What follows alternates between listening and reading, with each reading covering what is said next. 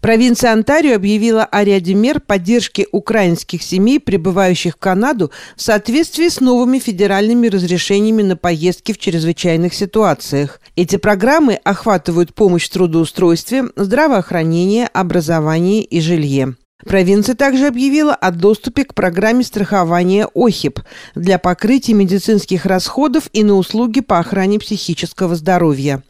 Украинцам также будут предоставлены льготы на лекарства и оказание экстренной финансовой помощи.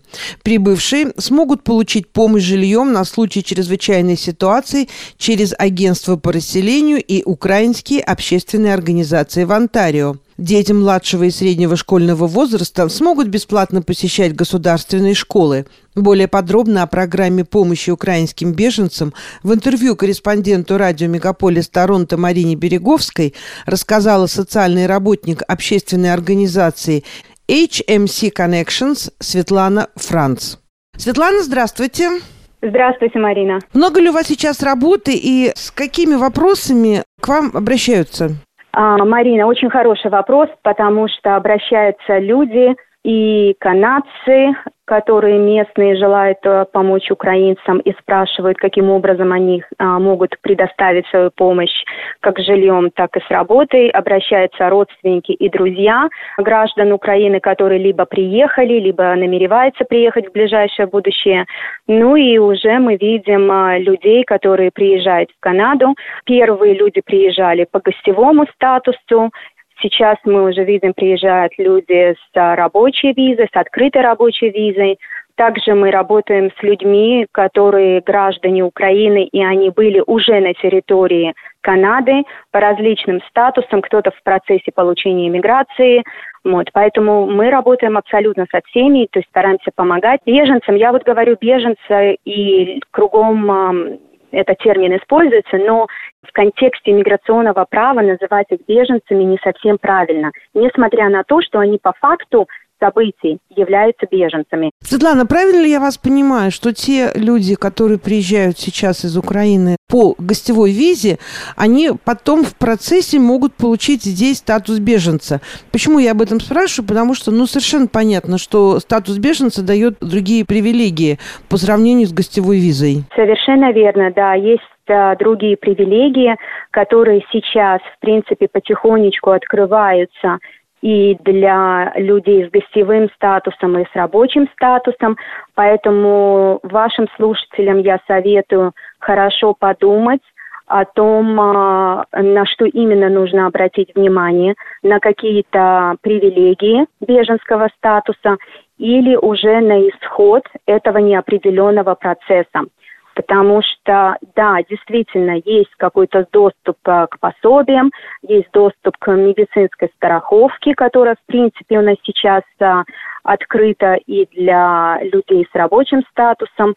Вот, поэтому нужно хорошо все взвесить, стоит ли вам вообще, ну, вашим слушателям, э, подавать заявку на беженский статус, потому что все-таки это процесс долгий, дорогостоящий, и с неопределенным а, успехом или неуспехом. То есть я советую принимать решение на основании правильной консультации, грамотной консультации от иммиграционного адвоката или иммиграционного консультанта, чтобы понимать все за и против а, именно движения в это направление. Светлана, как подтвердить э, статус беженца и что он дает приезжающим в Канаду? Получить статус беженца в результате именно с положительным исходом, это, как еще раз повторюсь, длинный процесс, но подать заявку на беженский статус и тут же иметь какие-то привилегии, это можно легко. При пересечении границы сухопутной или воздушной в аэропорту человек может сказать, что я хочу подать на беженство в Канаде, и сделать это можно сейчас только на территории Канады, то есть при пересечении границы. То есть это невозможно оформлять где-то либо за пределами Канады. Такой программы пока еще она не вступила в силу и не предвидится во всяком случае на сегодняшний день. Поэтому то, что всегда существовало, вот эта беженская программа и подача на нее изнутри из Канады при пересечении границы, все это существует и для украинцев. Это возможность есть. И делается это достаточно легко, достаточно сказать о, о том, что я изъявил такое желание, и ответить на все последующие вопросы, заполнить определенные формы, которые, в принципе, заполняются с помощью на границе есть специальные сотрудники, которые помогают. Либо можно всю эту процедуру сделать а, уже в непосредственно офисе, или сейчас это все делается онлайн, потому что в связи с пандемией все перешло в онлайн режим и делается это все онлайн. И это дает сразу тот же доступ а, к федеральной медицинской страховке, потому что выдается Refugee Claimant Document на обратной стороне номер телефона, куда обращаться за этой страховкой, и все это выясняется. Второй момент – это есть определенные организации, которые занимаются помощью в оформлении всего легального процесса. То есть у нас в Онтарио есть организация, которая называется Legal Aid Ontario, и э, она дает беженцам э, возможность воспользоваться иммиграционными адвокатами, которые либо про бону оказывают свою помощь, либо они ведут кейс и доводят его до конца или до какого-то определенного этапа за более меньшую плату. То есть э, варианты возможны различные – либо можно, естественно, пойти и уже найти своего адвоката, который будет вести это дело. Я советую своим клиентам а, конкретно изучить а, все альтернативные варианты, потому что, понятно, беженство – это одно. А, сейчас у вас есть уже рабочая виза, которая, в принципе, дает вам широкий спектр и, и доступ к различным а, финансовой поддержке, вот что сегодня я хотела бы вам рассказать чуть позже.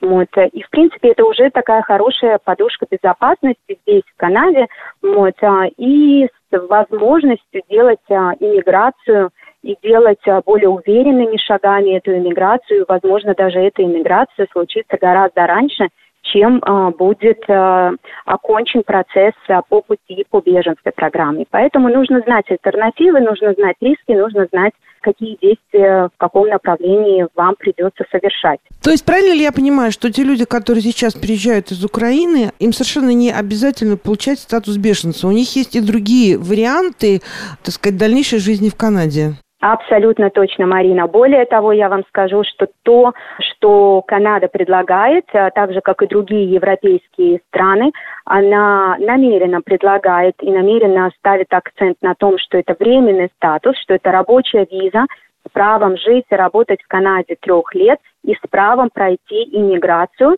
по дополнительным программам, существующим программам здесь уже, которые у нас более та программа иммиграционных направлений через разные провинции, через разные пилот-программы или через федеральные программы. То есть направлений очень много, и выбор, в принципе, широк. Помимо беженства.